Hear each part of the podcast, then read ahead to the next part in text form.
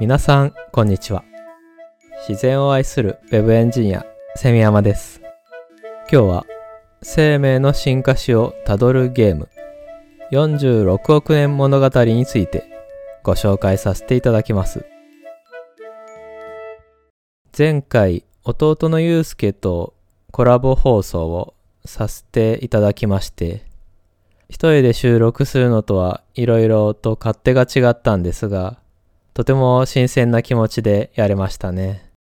コラボ会にメッセージもいただいているのでご紹介したいと思います。まずはこの番組でもよくお名前を出させていただいているイラストレーターのすすむさんからいただいたメッセージを読ませていただきます。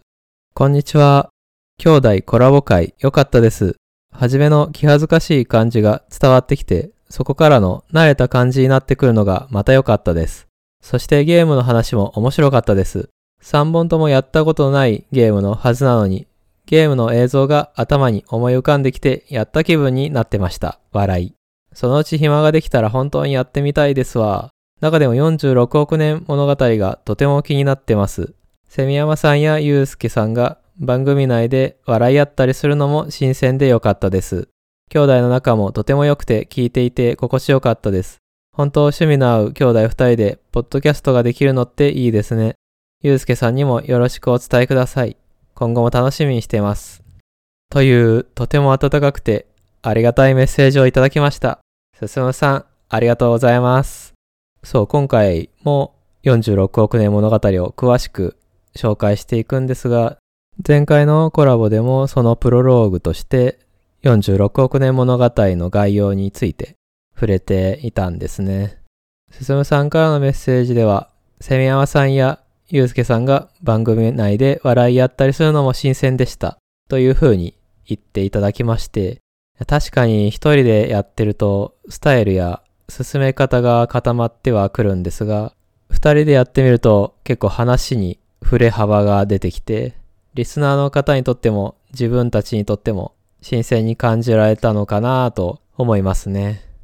コラボ会という新しい試みだったんですが、いつも聞いてくれている方がどういう風に感じるのか、未知数なところはあったんですけども、すすむさんの温かいメッセージをいただけて、本当に救われた気持ちになりました。すすむさん、改めてメッセージありがとうございます。すすむさんは、すすむアートというポッドキャスト番組を配信されていて、ご自身のイラストについてや生き物関連の話題をメインにお話しされているんですが、最近の配信で東京の阿佐ヶ谷の美味しいカレー屋さんについてお話をされてまして、このカレー屋さんは、進さんが先日出店されていた阿佐ヶ谷のグループ店の時に見つけたお店ということだったんですけども、そのカレー屋さんについての進さんの食レポが本当に美味しそうで、うちの奥さんのバクコもこの回を聞いて、進さんのカレーの食レポ上手すぎる。カレー食べたすぎる。と言っていました。僕も本当にそう思いました。カレー自体もすごく美味しそうに描写されていたのと、デザートのプリンに乗っているカラメルが旬の果物の水分を使って作ったこだわりのカラメルだったということで、すごく気になってるんですよね。進さんも参加されていた阿佐ヶ谷のグループ展は、この番組でもよくご紹介させていただいているポッドキャスト番組、生物をざっくり紹介するラジオ、仏作の豊さんと一緒にお邪魔させていただいたんですけども、なので、阿佐ヶ谷は行ったばかりなんですけども、なんかまた行きたくなっちゃいましたね。僕はこの東京の阿佐ヶ谷という町には以前住んでいたことがありまして、その時は3階建ての一軒家を借りてシェアハウスをやってたんですね。バイト先で知り合って仲良くなった放送作家さんやお笑い芸人の方、その他いろんなクリエイターの方と一緒に住んでいて、いろんな方が遊びに来てくれたりして楽しかったですね。思い出深いのが、その一緒に住んでいた放送作家の方が当時アイドルのお仕事に携わっていて、そのアイドルのグループが新曲を作るっていうことになって、で、歌詞を作らなきゃいけないってなったんですけども、締め切りが迫っているので、ちょっとみんな手伝ってっていう話になって、みんなでアイドルの、アイドルソングの歌詞を考えるっていうことをやったことがありましたね。俺そういうの苦手なんだよな、みたいな硬派な人もいたんですけども、後半には、え、じゃあこういうフレーズどう？みたいな感じで、ノリノリで考えたりしてて、あの曲結局リリースされたのかな？ちょっとわからないんですけども確認してないので、まあ、そういうみんなでアイドルソングの歌詞を考えたっていうことを阿佐ヶ谷のシェアハウスでやってました。そういう意味でも阿佐ヶ谷は本当に懐かしくて思い出深い街なので、いずれこのカレー屋さんには食べに行きたいなと思っています。はい、ちょっと脱線したんですけども、コラボ会へのメッセージですね。もう一つ、いつもセミラジオを収録した際には、僕のやっているブログ、セミブログでもシェアしているんですが、そのブログの方に絵描きさんの長歌学さんからメッセージをいただきました。弟様とのやりとりが新鮮でした。またコラボ楽しみにしています。というメッセージをいただきました。学さん、いつもブログやラジオを楽しんでいただいてありがとうございます。学さんは結構絵柄の幅が広いと言いますか、いろんなタッチで作品を描かれているんですけども、モノクロですごくシュールレアリズム的というか、幻想的な雰囲気のイラストを描かれたりしていて、すごく素敵なんですよ。というわけで、ゆうすけ、まなぶさんも楽しみにしてくれているので、またコラボやろうね。はい、そんなわけで、ゆうすけとのコラボに関してのメッセージをご紹介させていただきました。そしてですね、こちらもぜひともご紹介させていただきたいんですけども、しばらく前の放送で僕が制作した無料ブラウザゲーム、プルトニウムムーミンのご紹介をさせていただいたんですけども、この番組でよくお名前を出させていただいている宮古島のカモさんがご自身のブログでこういうタイトルのブログ記事を書いてくださったんですけども、そのタイトルは、生き物が大好きな Web エンジニア、セミヤマさん制作、無料ブラウザゲーム、プルトニウムムーミンが好きという記事で、プルトニウムーミンをこの記事ですごく詳細にご紹介していただきました。カモさん、ありがとうございます。プルトニウムムーミンについては、このラジオとセミブログで詳しくご紹介させていただいてたんですが、カモスさんがブログに書いてくださったプルトニウムムーミンの記事が本当に詳細に書いていただいていて、一瞬セミブログを読んでいるのか、カモさんのブログを読んでいるのか、わからなくなるほどなんですね。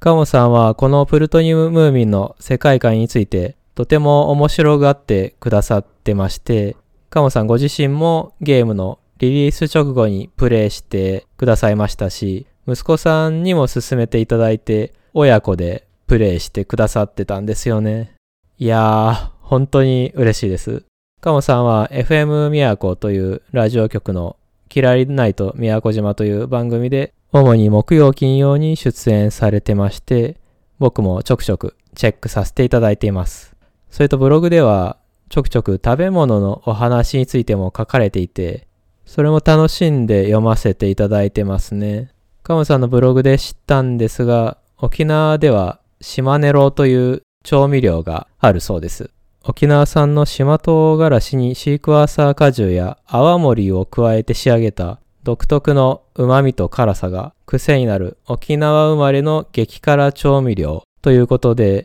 すごく辛そうなんですけど、シークワーサー果汁が入ってるということで、激辛の中にも爽やかさが感じられる調味料なのかなと想像したりしてますね。カモさんのブログはその他にも宮古島や沖縄の情報が満載で、僕は宮古島も沖縄もまだ行ったことがないんですが、カモさんのブログを読ませていただくと、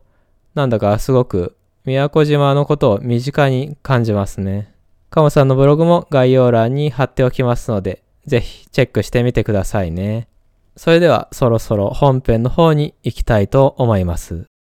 今回はスーパーファミコンの46億年物語というゲームについてご紹介したいんですけども、このゲーム、前回のゆうすけとのコラボでもご紹介させていただいたんですが、前回は PC98 というパソコン版の話も混ざっていて、雑談会ということでいろいろと話が飛んで、それはそれで良かったんですけども、今回については1992年にスーパーファミコンで発売された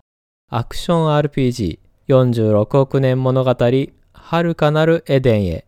に話を絞ってより内容を深掘りしてお話しさせていただければと思います。今回このラジオの収録にあたってこのゲームを一からプレイし直していましてそんな僕のゲームのプレイレポートも込みでご紹介できればと思います。この46億年物語というゲームなんですけども、地球が誕生してから46億年、生命誕生から30億年という生命の歴史を追体験できる壮大なスケールのゲームになっています。実際には、まず単細胞生物から始まって多細胞生物に進化してとか、そのあたりのことは省かれてまして、全部で5章に分かれているんですけども、1章は約5億年前、魚類の時代からスタートします。で、2章は両生類、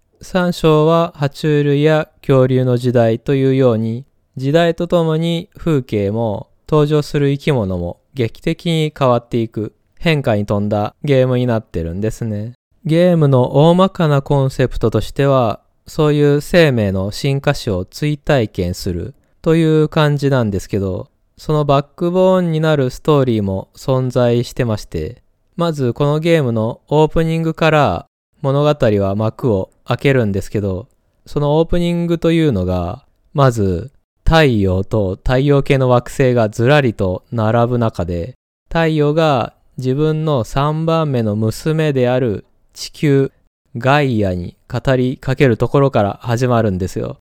つまりこの46億年物語というゲームの最初のセリフを発するのって太陽なんですね。やっぱり尋常じゃないスケール感ですよね。その太陽がガイアに語りかける内容なんですけども、こうなってます。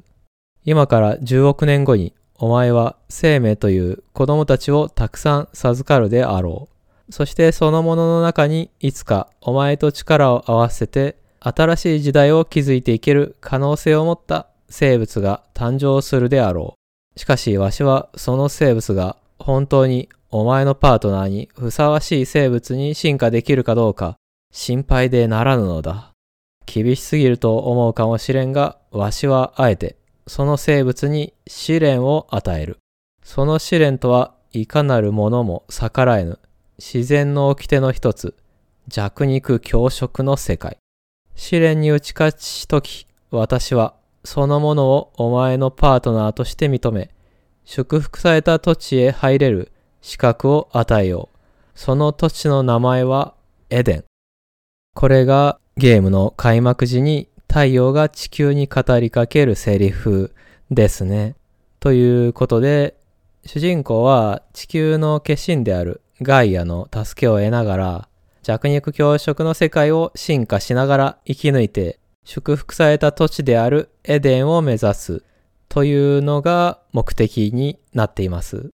今回は46億年物語の前編ということで、1章から3章までの内容をご紹介させていただいて、次回の後編では4章から5章までをご紹介させていただく予定でいます。ということで、まずは一章、魚類の時代から内容をご紹介したいと思います。一章は始まりの海というステージからスタートするんですけども、このステージに流れる曲がすごく良くて、というのも、ドラゴンクエストの作曲で有名な杉山浩一さんという作曲家の方がいらっしゃいまして、ちょうど去年亡くなられたんですけども、この46億年物語の音楽も杉山浩一さんが作曲されているんですね。で、この最初のステージ、始まりの海でかかる曲は、4億5千万年への旅立ちという曲で、杉山浩一ゲーム音楽作品集というアルバムにも収録されているんですが、これがすごくいい曲なんですよね。静かな曲なんですが、これから始まる壮大なスケールの冒険を予感させるような弱肉強食の自然界の厳しさを感じさせるようないろんなものをはらんだ曲に聞こえるんですよ。この46億年物語というゲーム、今までも何度もプレイしてきて、今回もラジオの収録にあたってやり直してるんですが、いやー、本当に何回やっても面白いんですよね。それは登場する生き物のコミカルな表現とか進化システムの面白さとかいろんな要素があると思うんですけど一つはこの杉山浩一さんの作曲された素晴らしい音楽が流れているということが大きいと思うんですよね。やっぱり音楽がいいとプレイする方としても気持ちが盛り上がりますからね。で、この最初のステージで主人公はとても非力な魚として冒険をスタートすることになります。攻撃方法は大きく2つあって、噛みつきと体当たりで攻撃できるんですが、最初は本当に顎の力も体当たりの力も弱くて、本当に弱い生き物しか倒すことができません。で、このステージで最初に出会うのがクラゲなんですけども、このゲームで他の生き物に遭遇すると、毎回じゃないんですけど、結構な確率で会話イベントが発生するんですね。で、この最初に出会うクラゲもこんなことを言ってきます。弱肉強食の世界へようこそ。この世界の掟は生きるために戦って食べる。全身あるのみ。進化して強くなる。それだけさ。生っちょろい奴はあっという間に絶滅さ。あんたはどうかな新人さん。へへへ。みたいなことを言うんですね。思いっきり煽ってくるんですよ、このクラゲが。煽ってきつつ、ゲームの基本的な仕組みをざっくりこのクラゲが実は紹介してくれてるんですけども、ゲームの基本的な進め方としては、敵を攻撃してやっつけると骨付きの肉になるので、これを食べるんですね。で、肉を食べると進化するためのパワーが得られるので、これを貯めて体をパーツごとに進化させることで自分を強化していくことができるんですね。例えば肉をたくさん食べて進化パワーを貯めて顎を強くするとより大きなダメージを与えられる。つまりより効率的に狩りをしたり強い生き物と戦えるようになるんですよ。で、選んだパーツによってはビジュアルも変わるので、恐竜時代なんかだと、顎はティアラノサウルスで、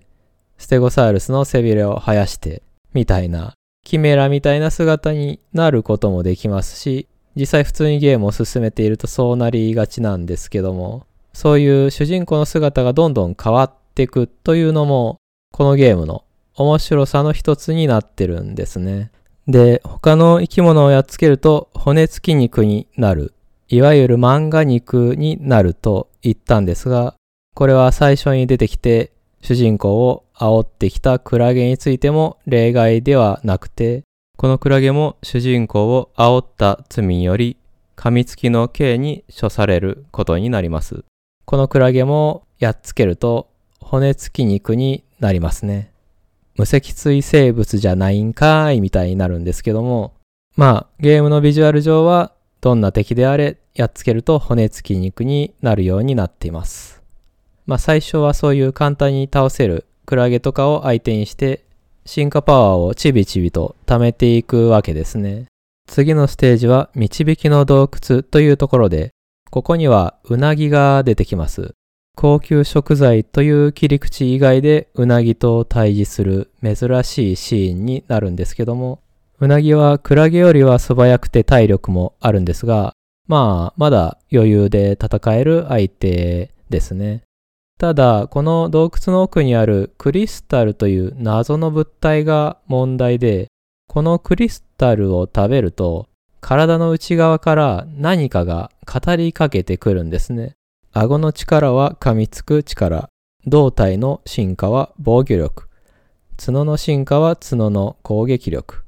手足、背びれ、尾っぽの進化は体力、体当たりの力、移動スピード。みたいな感じでアドバイスをしてくれるんですけど、この進化についてアドバイスをくれるクリスタルって何なのっていうのが、後々ストーリーにも大きく関わってくることになります。続いて、誘惑の洞窟というステージなんですが、この辺りで進化パワーが200ポイントほど溜まったので、顎をクラドセラケの顎に進化させました。クラードセラケの顎は最初の顎の3倍の攻撃力になるので、一気に狩りがはかどるようになるんですね。先ほどもお話しした通り、進化というのがパーツごとになるので、体力も防御力も弱々なのに、顎の力だけ異様に強いという、まあ、バランスの悪い生き物になってはいるんですけども、まあ、ゲームを進めるのは楽になると。そういう感じですね。クラドセラケという生き物は、このゲームでは古代のサメとして登場しているんですが、最近の学説ではサメと同じ軟骨魚類ではあるんですが、サメとは少し縁が遠いグループに再分類されているそうです。で、この誘惑の洞窟というステージでは、プラナリアのように分裂する能力を持った緑色の生命体が敵キャラとして出てきたりもします。そして、ここにある赤いクリスタルを食べると、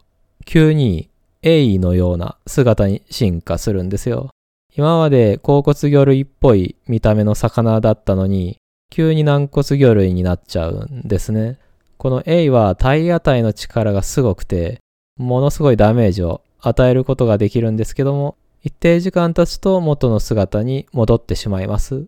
食べると別の生き物に進化してしまう謎の赤いクリスタルというのもこのゲームには存在してるわけなんですね。その次のステージはテローダスの海というところです。テローダスというのは古生代デボン紀にいた顎のない魚で、やっつけると進化パワーを結構もらえるんですけども、臆病で逃げ足が速いんですね。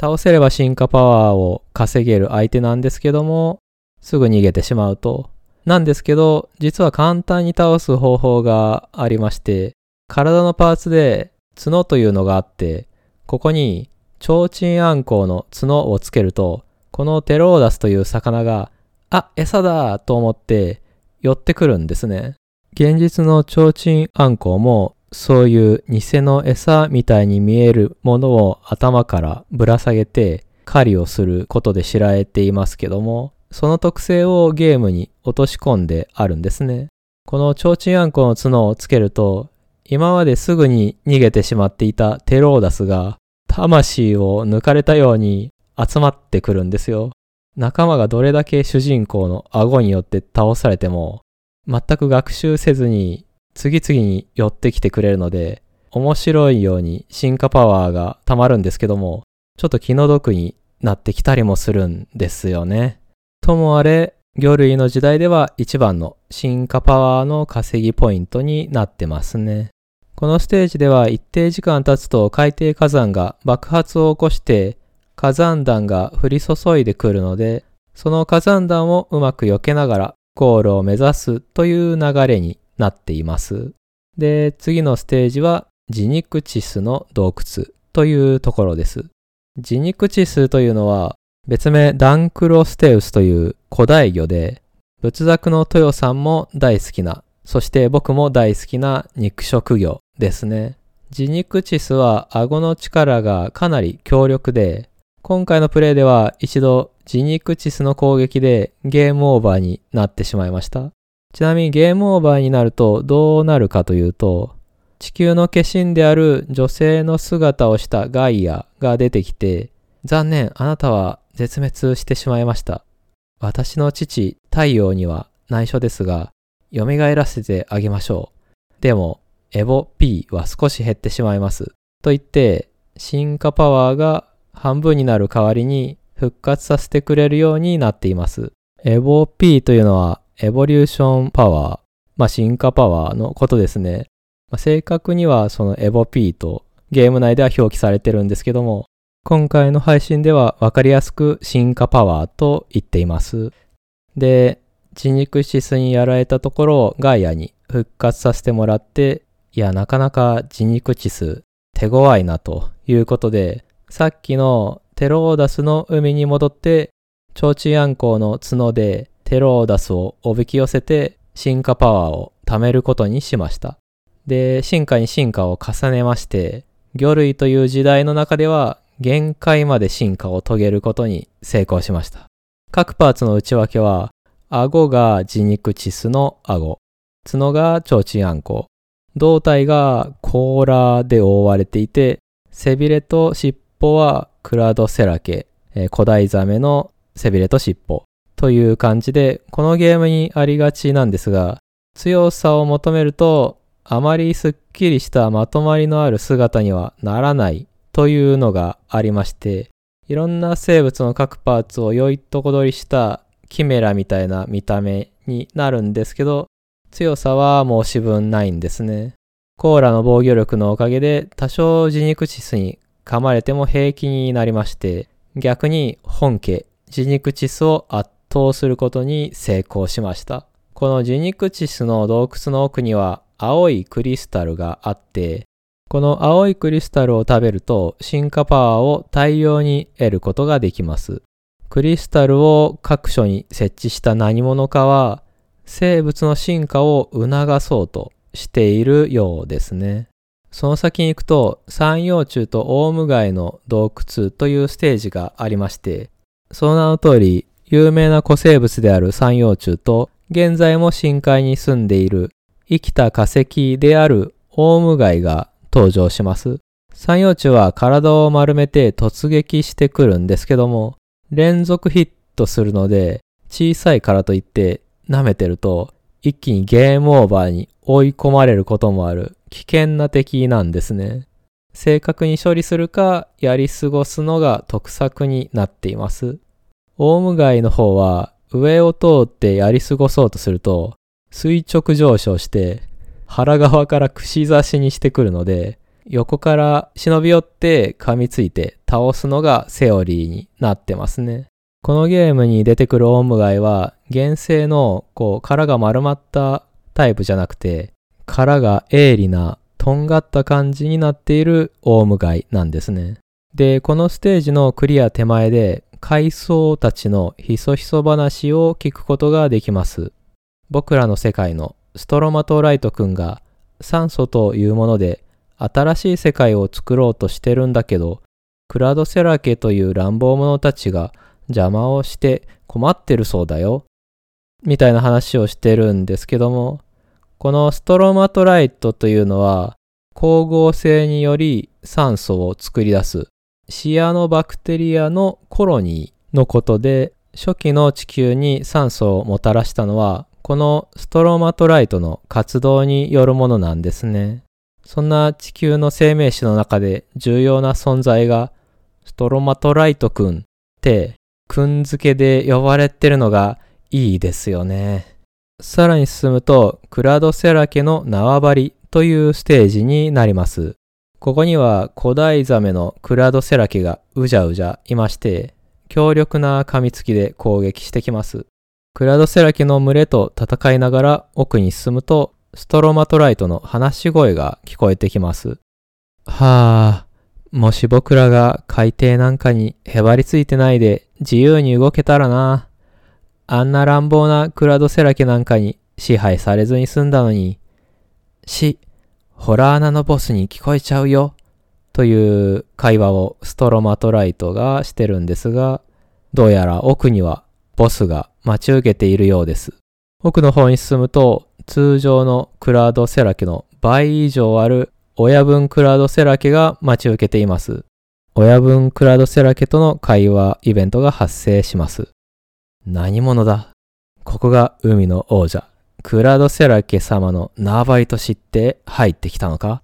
貴様もしかしてあのストロマト野郎の新しい世界づくりを？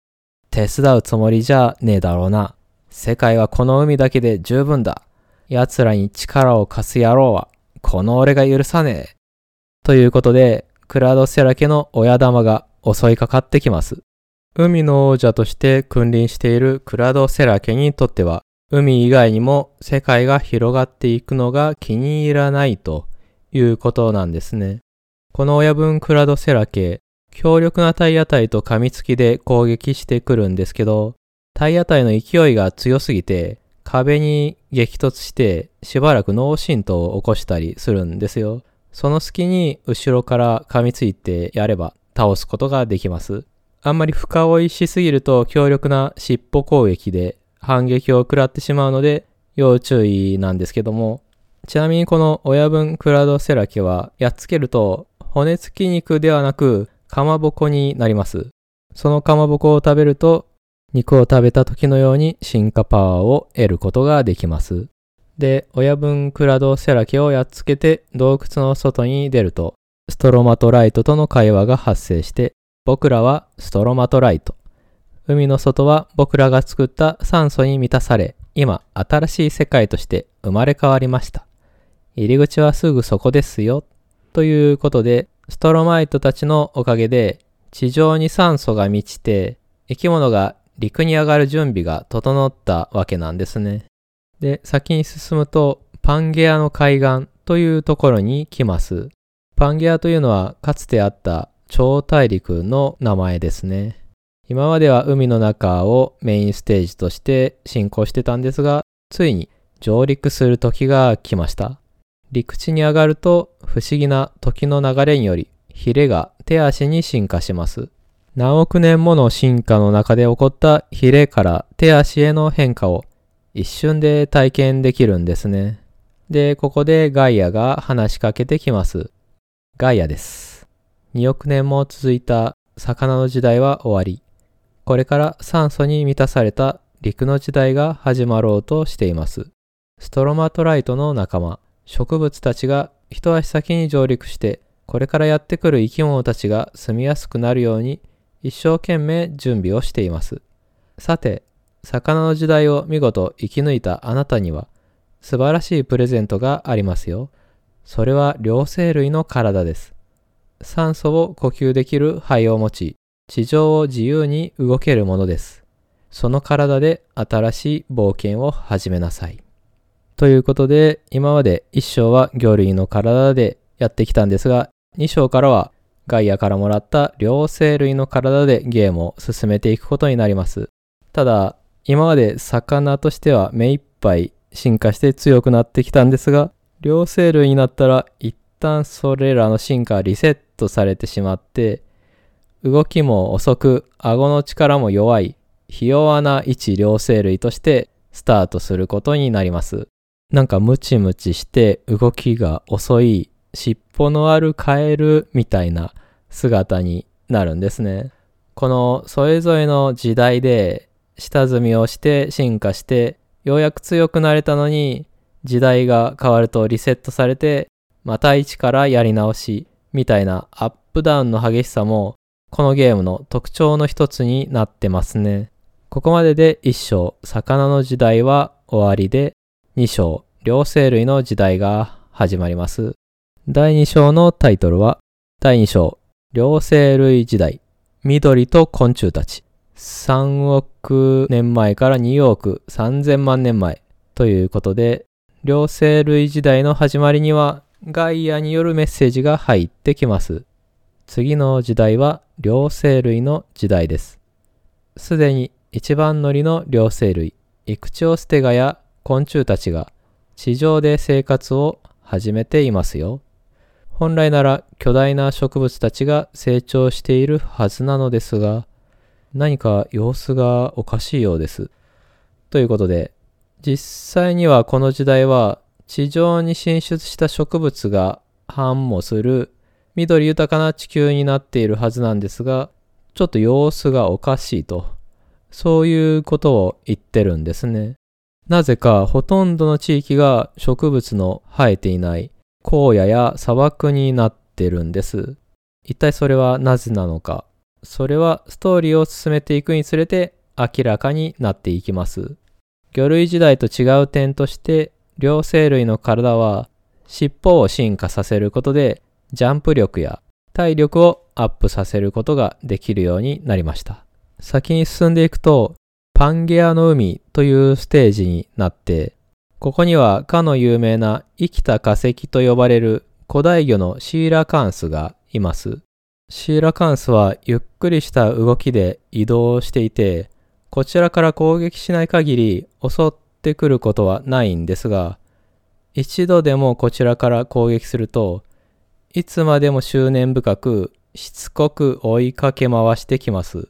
序盤に戦うと結構苦戦するんですが、そのリスクを冒してシーラカンスを倒したとしても、実はほとんど進化パワーは手に入らないんですよ。ほとんど進化することなく現代まで生き抜いてきたシーラカンスだから、その肉を食べても進化パワーはあまり手に入らないっていうことなんですね。さらに先に進むと、両生類のイクチオステガが住んでいる土地にやってきます。で、イクチオステガとも会話イベントが発生して、よそ者は出ていけ。ここからは植物を見守る長老様の土地だ。みたいなことを言われます。確かに言われてみると、この両生類たちが住んでいる里にだけは植物がたくさん生えてるんですね。さらに進むと、自称最強のイクチオステガ、デブチオステガという生き物が登場して、主人公の行く手を阻んできます。デブチオステガの会話イベントを引用しますね。よくぞ守りの土地を突破してきたな。褒めてやる。しかしお前もここまでだ。俺は最強のイクチオステガ。その名もデブチオステガ様だ。ブブー。ん？今、お前、笑ったな？俺がデブなのを笑ったな？いや、絶対笑った。あーん、悔しいよ。やっつけてやる。ブー。という感じのことを言って戦闘になるのが、このヘビー級のイクチオステガ、デブチオステガなんですけども、この大ジャンプによる押しつぶしはかなり強力で、そこそこ進化しておかないと苦戦する相手ですね。で、このデブチオステガをやっつけて、さらに先に進みます。次のステージは、何もいない土地という意味ありげなステージ名がついていて、ここはその名の通り生き物が一切見当たらないステージなんですが、何もいない場所から声が聞こえてきます。隊長、緑のクリスタルは昔の自分に戻れる進化の再現装置でしたね。そうだ。しかし隊長、こんなものを使って進化を操作するなんてまずいんじゃありませんか？いいんだ。知りませんよ、どうなっても。それが、この星の未来のためなのだ。そんな何者かの会話を聞くことができます。さらに進んでいくと、エクチオステが長老の土地というステージに来ます。ここにはイクチオステガの長老と子供のイクチオステガがいて、デブチオステガを倒した主人公の力を見込んで頼み事をしてきます。お主の力を見込んで頼みがあるのじゃが、聞いてくださらんか？というふうに質問されて、はい、嫌だの選択肢が出るんですが、ドラクエなんかにもよくあるんですが、嫌だを選ぶと話が進まないんですね。嫌だを何度選んでもそんなこと言わずにお願いだよ。みたいな感じでゲームが進まないので、ここははいを選ぶしかありません。で、そうすると長老が、おお、そうか。実はこの大陸は以前まで植物たちによって潤っていたのじゃが、異常な進化をした虫どもが食い荒らし始め、あっという間に不毛の地に残ったこの辺りの植物をも狙い始めおった。共存をお願いしても聞き入れてくれず、それどころかわしらの仲間まで襲う始末じゃ。この子の父親も説得に行ったのじゃが帰ってこん。父ちゃん、何とかしてくださらぬか？ということで、この世界にはもともとはたくさんの植物が生えていたんですが、異常な進化をした昆虫たちによって食い荒らされてしまったというんですね。そして両生類たちが守っていた植物を狙ったり、両生類自体を襲い始めていると。実際の生命史にはない異常な事態が発生しているというわけなんですね。で、離れ離れになってしまったお父さんを思う子供の育地をステガの心情を反映したようなちょっと切なげな BGM が流れます。流れとしては困っている妖精類たちを助けてあげようというシーンなんですが、このゲーム割と自由に行動できるところがあって、そういう流れをぶった切って、このシーンで、育長ステガの長老や子供に噛みつきまくって倒すことができちゃうんですね。もちろんめちゃくちゃ後味悪いですし、やってることが完全にサイコパスなんですけど。で、そういう味方キャラを倒してしまうと、ガイアが、ああ、なんてことを、と言って嘆くんですが、直接のお咎めはないんですね。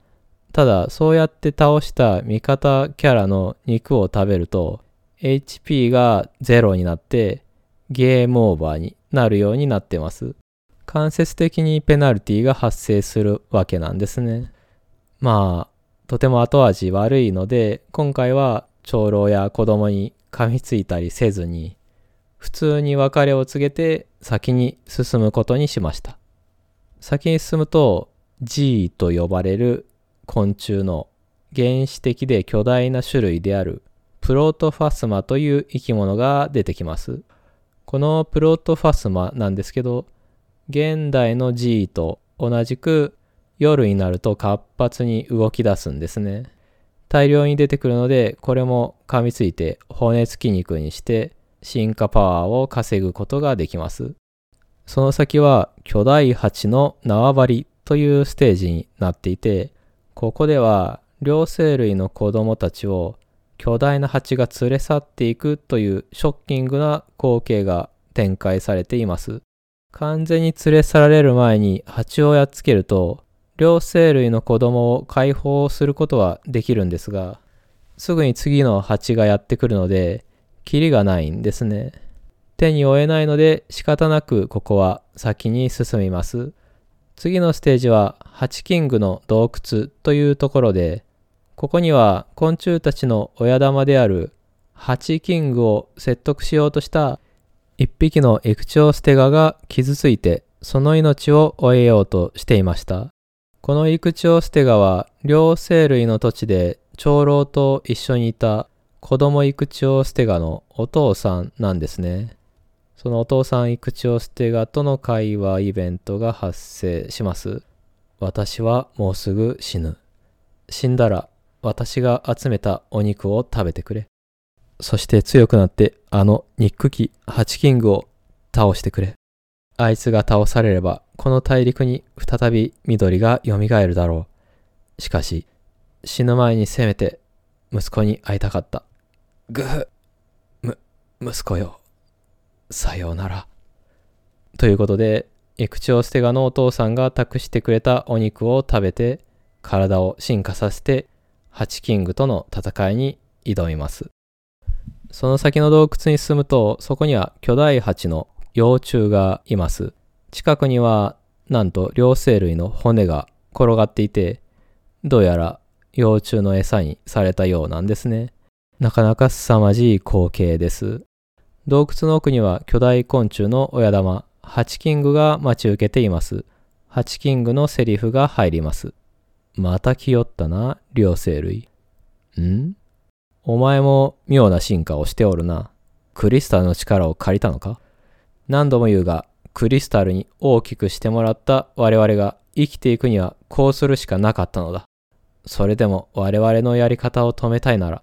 力ずくでもやってみろ。ということで、巨大な蜂のハチキングとの戦いになります。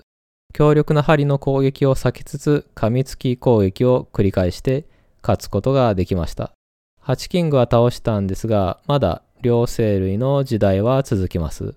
先に進むと、一匹のトンボがやってきて、会話イベントが発生します。このトンボは古代トンボのメガニウラという30センチくらいあるトンボなんですけども、メガニウラのセリフは、へへへ、あっしはトンボのメガニウラっちゅうもんでげす。よくぞやってくれやしたね。あっしもハチキングのやり方は虫が好かなかったもんですから、いいこと教えやしょう。もうこの先には強い敵はいませんから、進化しなくても安心でげすよ。へへへ。という感じで、いかにもコアクトという感じの雰囲気のメガニウラというトンボが、もうこの先には強い敵はいませんということを言ってるんですが、いかにも怪しいですね。さらに進むと、砂食い虫の砂漠というステージになり、ここには、ユーマとして有名なモンゴリアン・デスワームみたいな倒せない敵キャラが出現します。こいつは倒せないので、ジャンプして避けていくしかないんですね。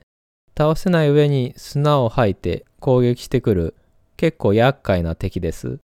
モンゴリアンデスワームというのはモンゴルのゴビ砂漠に住むと言われている謎の生物で致死性の高い猛毒を吐きかけてくることからデスワームの名前で呼ばれています。46億年物語に出てくるスナックイムシは多分このモンゴリアンデスワームがモデルなんじゃないかなと思いますね。続いてのステージ、エダホサウルスの砂漠では、以前このセミラジオでもご紹介した探求類、別名哺乳類型爬虫類のエダホサウルスが登場します。背びれがある植物食の動物ですね。エダホサウルスは、お前、そんな体じゃこの先やっていけねえぞ。これからは爬虫類の時代だぜ。昆虫や両生類の時代は終わりだぜ、と言って、強力な尻尾で攻撃してきます。両生類が世界の主役だった時代が過ぎ去ろうとしているんですね。次のステージ、モスコプスの砂漠でも、探求類のモスコプスが出現します。このモスコプス、普段は砂に埋まっていて、近づくと砂から飛び出て、不意打ちを仕掛けてくる、なかなかエキセントリックな動きをする生き物です。夜になると常に地上にいるので倒しやすくなりますね。さらに進むと、両生類編最後のステージ、時の扉の砂漠にやってきます。ここにはさっき、もうこの先には強い敵はいないと言っていたトンボのメガニウラが出てきて、会話イベントが発生します。へへへ。飛んで火にいる夏の虫とは、あんたのことでゲスな。おとなしく我々昆虫の言うことを聞けばよいものを。ハチクイーン様というセリフに続けて、さっき倒したハチキングの奥さん、ハチクイーンとの会話イベントが発生します。あなたね、私の旦那、ハチキングを倒した両生類とは。おかげで昆虫世界の秩序はボロボロだわ。私たちだけボロボロになるのは不公平よね。あなたたち両生類もボロボロになってもらわなくちゃね。でも初めにボロボロになってもらうのは、お前からだ。旦那の仇、思い知れ。ということで、ハチキングよりもはるかに強力で恐ろしい姿をしたハチクイーンとの戦いが始まります。やはりハチは女王が強いということなんですね。ハチキングよりも凄まじい針の連続攻撃と噛みつきの力はちょっと気を抜くとあっという間にゲームオーバーになるんですが、一回噛みついて地面に落とすと、上空に舞い戻るまでは攻撃してこないので、それを利用して攻撃し続ければ勝つことができます。ハチキングもハチクイーンも倒すとお肉ではなく蜂の巣になって食べると進化パワーを得ることができます。ハチクイーンを倒すとガイアのセリフが流れます。巨大昆虫によって狂わされていた自然のバランスはこれで元通りになるでしょう。彼らに食い荒らされた植物もやがてその数を増やし地上は緑にあふれ生き物住みやすい世界になっていくでしょう。さあ、それではあなたに再び新しい体を与えましょう。それは爬虫類の体です。いろんなタイプに進化できる可能性を持った不思議な体です。ということで、両生類の体は2章の終わりまでの付き合いになり、またぬっとしたあまり強くなさそうなずんぐりしたトカゲっぽい爬虫類の体でスタートすることになります。両生類としては最強の存在に上り詰めていたんですが、また再スタートということですね。で、またガイアのセリフが入り、そういえば、ハチキングがクリスタルの力によって大きくなったと言っていましたね。体を大きくするクリスタル私はそのようなもの作った覚えはありません。ちょっと気になります。というガイアのセリフが入って、このクリスタルというのはガイアが作ったものではないということがはっきりと語られるんですね。ガイアが設置したのではないのなら、一体誰がクリスタルを置いたのかというのが物語の焦点になってきます。そしてまたガイアのセリフが入り、次の時代は試練を超えてさらに進化した者たちのまさに力の世界。後に彼らはその強さゆえこう呼ばれることになるでしょう。恐竜と。第3章は恐竜時代絶滅への道というタイトルになっていて、年代的には2億年前から恐竜が絶滅する6500万年前までを描いています。第3章の開幕直後は例によって怪しい黄色いクリスタルを食べると進化についてのアドバイスをもらうことができます。そのアドバイスは、この時代はいろいろなタイプに進化できるようになります。二足化するとジャンプ力が上がります。四足動物で胴体を強化させると最強の防御力を持てるようになりますが、その分スピードやジャンプ力が衰えていくことがあります。ということで、恐竜にも二足歩行タイプや四足歩行タイプなど多様な形態の生き物がいたんですが、この爬虫類の体ではどちらのタイプにも進化できるんですね。例えば四足歩行で体の各パーツをブロントサウルスにして巨大な竜脚類になることもできますし、二足歩行でティラノサウルスなど肉食恐竜風の見た目に寄せることもできます。そうは言っても、結局は強さ重視でパーツを選ぶことが多くて、統一感のないキメラ風の見た目になってしまいがちなんですけども、ここではまたどこからともなくひそひそ声が聞こえてきます。勇気の山にはどれだけの爬虫類が挑戦しますかねいずれにしても真の勇気のある爬虫類こそが次の時代を築いていく資格を持っているのだ。試すにはいい方法だと私は信じておる。という内容の会話が聞こえてきます。勇気の山というところには何かがあるぞと、そうほのめかしているんですね。先に進むと、テコドントの縄張りというステージになります。ここでは原始的な爬虫類テコドントと戦うことになります。原始的な爬虫類ということであまり強くはないんですね。主人公も例によって両生類から爬虫類に進化したばかりなので、動きも遅いし、顎の力も弱いですから、いきなりティアノサウルスとか出てこられちゃうと困るわけですね。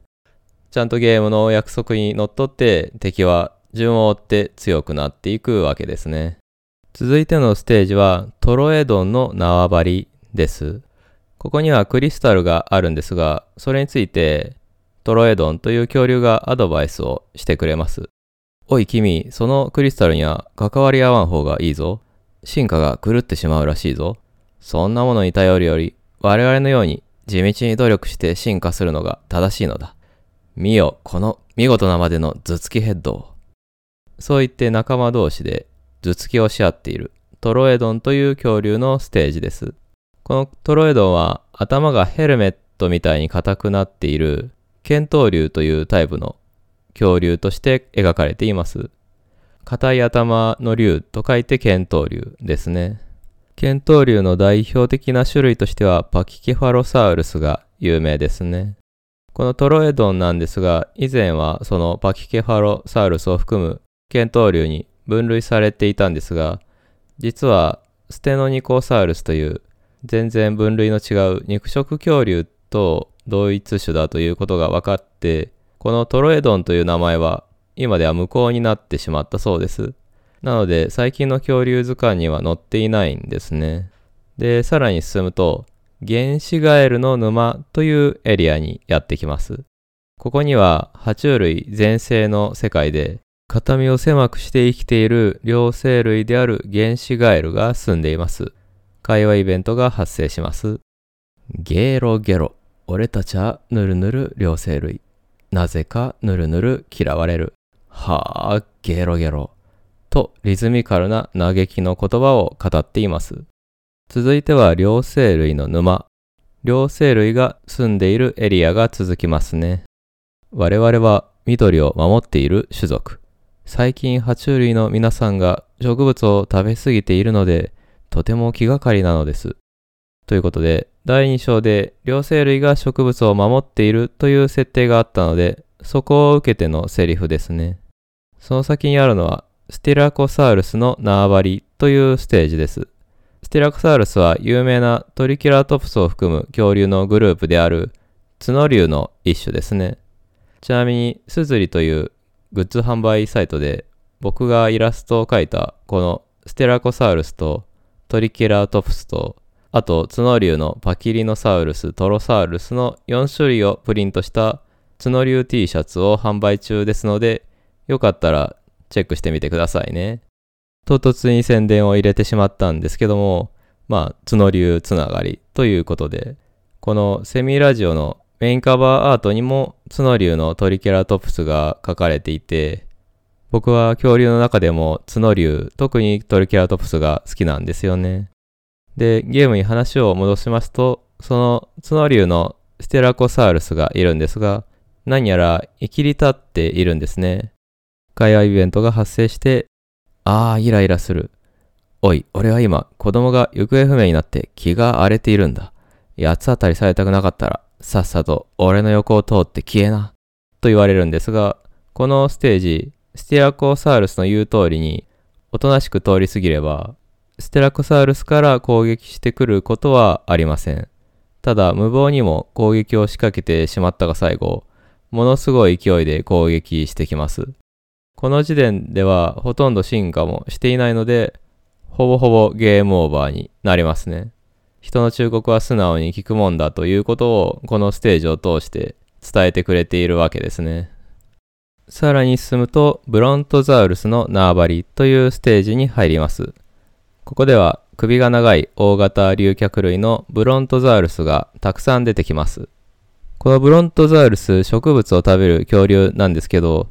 なんだかすごく美味しそうにニコニコしながら高い木の葉っぱを食べてるんですね。で、このブロントザウルスの特徴なんですが、他の敵キャラって主人公が噛みつきとかで攻撃すると痛そうな顔したりよろめいたりするんですけど、ブロントザウルスはそういうのがないんですよ。巨大すぎるのとちょっと神経が鈍いのか、噛みついても体当たりしても無反応で何事もなかったかのようにニコニコしながら葉っぱを食べ続けるんですけども、なんですけど、それは2回目までなんですね。2回までは噛みつこうが踏んづけようがお構いなしなんですけど、まさに仏の顔も3度までという感じで、3回目の攻撃を仕掛けた瞬間、激怒して襲いかかってくるんですね。ステラコサウルスよりは動きが遅いので、全速力で逃げれば、なんとか逃げ切れる場合もあるんですが、これも下手をするとゲームオーバーになりますね。喧嘩するときは相手を見てしろということなんですね。恐竜時代はこういう対処法を間違うと即ゲームオーバーにつながる恐ろしい相手が目白押しなんですよね。その先にはパラサウロロフスという草食恐竜がいまして、これは頭にトサカのような得意な突起のある恐竜なんですが、その突起で音を共鳴させてコミュニケーションや敵への威嚇に使っていたのではないかとも言われています。このゲームではその威嚇のための音という部分をより発展させて、パラサウロロフスが音を発するとそれが音波攻撃になっていて、主人公がダメージを受けるという仕様になっています。なので、こちらとしては音波を出される前に噛みついて動きを止めるという力と技のぶつかり合いになりますね。まあ、このゲーム、敵キャラがいろんな攻撃を仕掛けてくるのに対して、主人公はどれだけ時代が進もうが、基本的には噛みつきと体当たりしか攻撃手段がないわけですから、力に頼るしかないんですよね。その先にはステゴサウルスが出てきます。これも人気のある恐竜ですよね。このステゴサウルスなかなか強敵でして、横から噛みつこうとすると、トゲのある強力な尻尾で返り討ちを食らいますし、それならジャンプで踏んづけようと言って、上空から攻め込むと、背びれをばたつかせて迎撃してくるんですよ。かなり戦いづらい相手なので、他の恐竜を倒して進化してからでないと、かなり苦戦を強いられますね。で、さらに進みますと、原始ガエルの縄張りというステージになります。ここでは、なんと、恐竜の子供が原始ガエルにベロベロ舐められていじめられてるんですよ。会話イベントが発生して、ぬるぬるして気持ちが悪いだってまったく生意気なスティラコのガキだぜ。ほれ、ペロペロ。あーん、やめてよ。気持ち悪いよ。ということで、さっきの生きり立っていたスティラコサウルスの子供が、お父さんとはぐれて原始ガエルの縄張りに迷い込んでしまってたんですね。で、主人公に気づいたカエルが、やべ、爬虫類だって感じで逃げるんですよ。このイベントではそうやって結果的にスティラコサウルスの子供を助けるわけなんですけど、よくよく考えると主人公もついさっきまでは両生類だったわけなんですよね。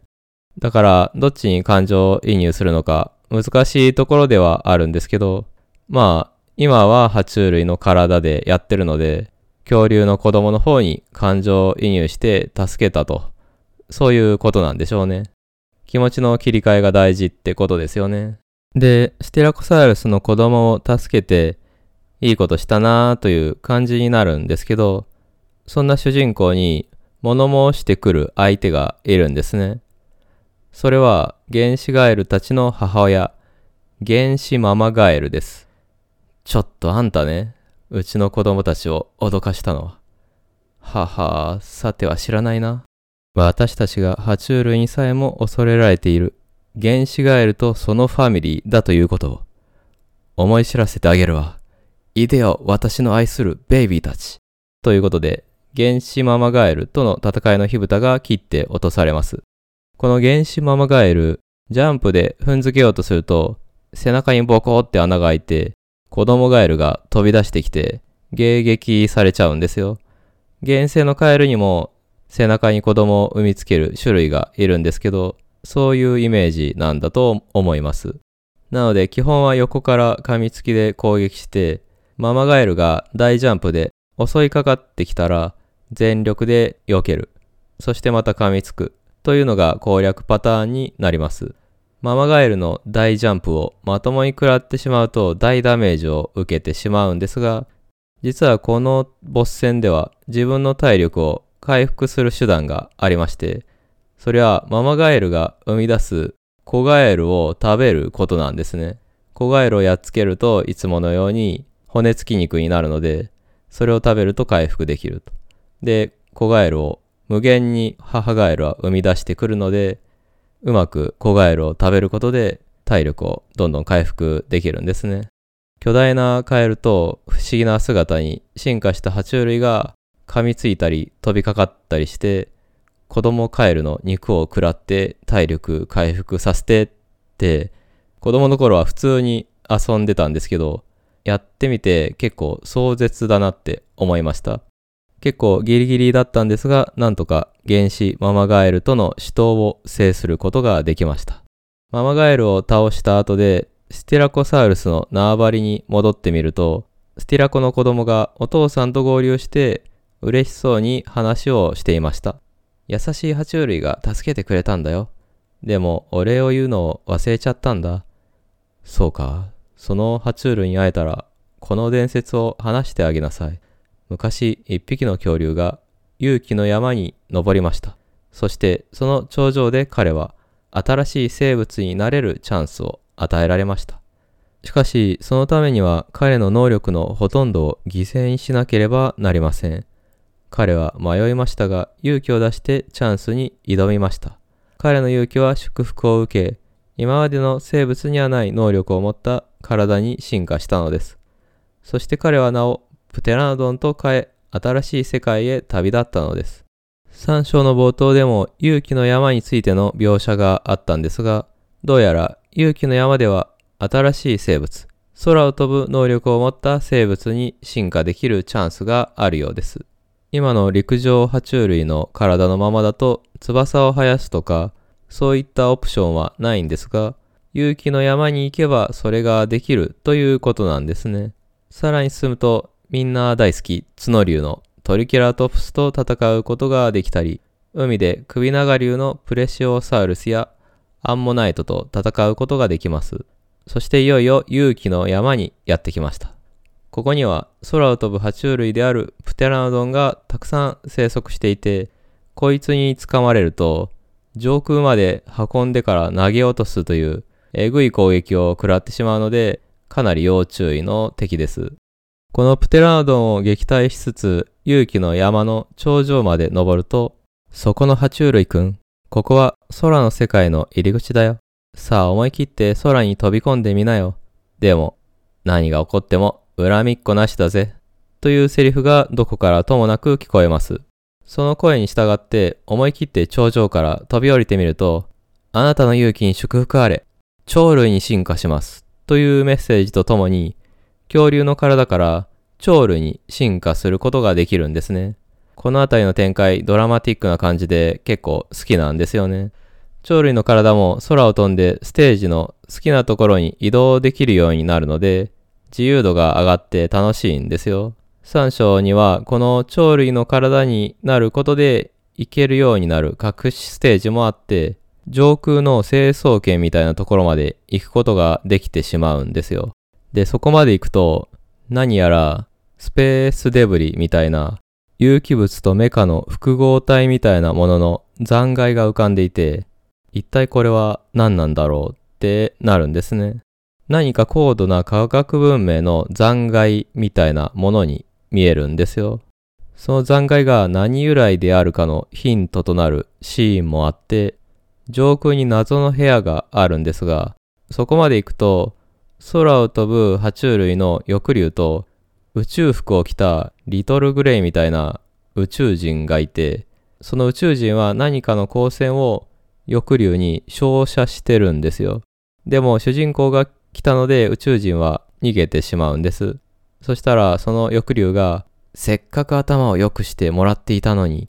と言って怒って襲いかかってくるんですね。実はこの地球の生き物の頭を良くしてあげている宇宙人というのが4章以降の物語にも深く関わってくるんですね。そのあたりの話は次回することにして、さらにステージを進めることにしましょう。次のステージは硬い鱗に全身を包んだアンキロサウルスが出てきます。このアンキロサウルスは久しぶりに命知らずな奴が来たな。遠吠えでアロサウルスの連中に知らせねば、みたいなことを言うんですね。このアンキロサウルスと、後に控えている肉食恐竜のアロサウルスと、さらにその後にティラノサウルスも出てくるんですけど、本来は生息年代もバラバラな別個の恐竜なんですけど、このゲームの中ではなんか上下関係があって、最強の恐竜であるティラノサウルスが他の恐竜を従えているみたいな感じになってるんですね。アロサウルスのセリフも、おお、こんなとこまで来やがった。ここを突破されるとティラノに叱られるぞ。みんなやっちまえ。みたいな、いかにも下っ端のチンピラみたいなことを言うんですよね。このゲームのアロサウルスからは、どこか中間管理職の悲哀みたいなものを感じてしまいましたね。で、そんなアロサウルスを倒して進むと、ついに最強の恐竜、ティラノサウルスが登場します。しかも、群れで出てくるんですね。かなり進化しておかないと切り抜けるのは難しいステージになっています。ティラノとの会話イベントが発生しまして、ほほう、よくここまで来れたな。我々はティラノサウルス。クリスタルによって力を得た、この世界で最強の生物。お前なんか俺様たちにかかっては赤子の手をひねるより簡単だが、しかし、お前なかなか見込みがありそうだな。どうだ？我々と手を組んで世界を支配してみないか？みたいなことを言うんですね。ちなみにこの時点で主人公は、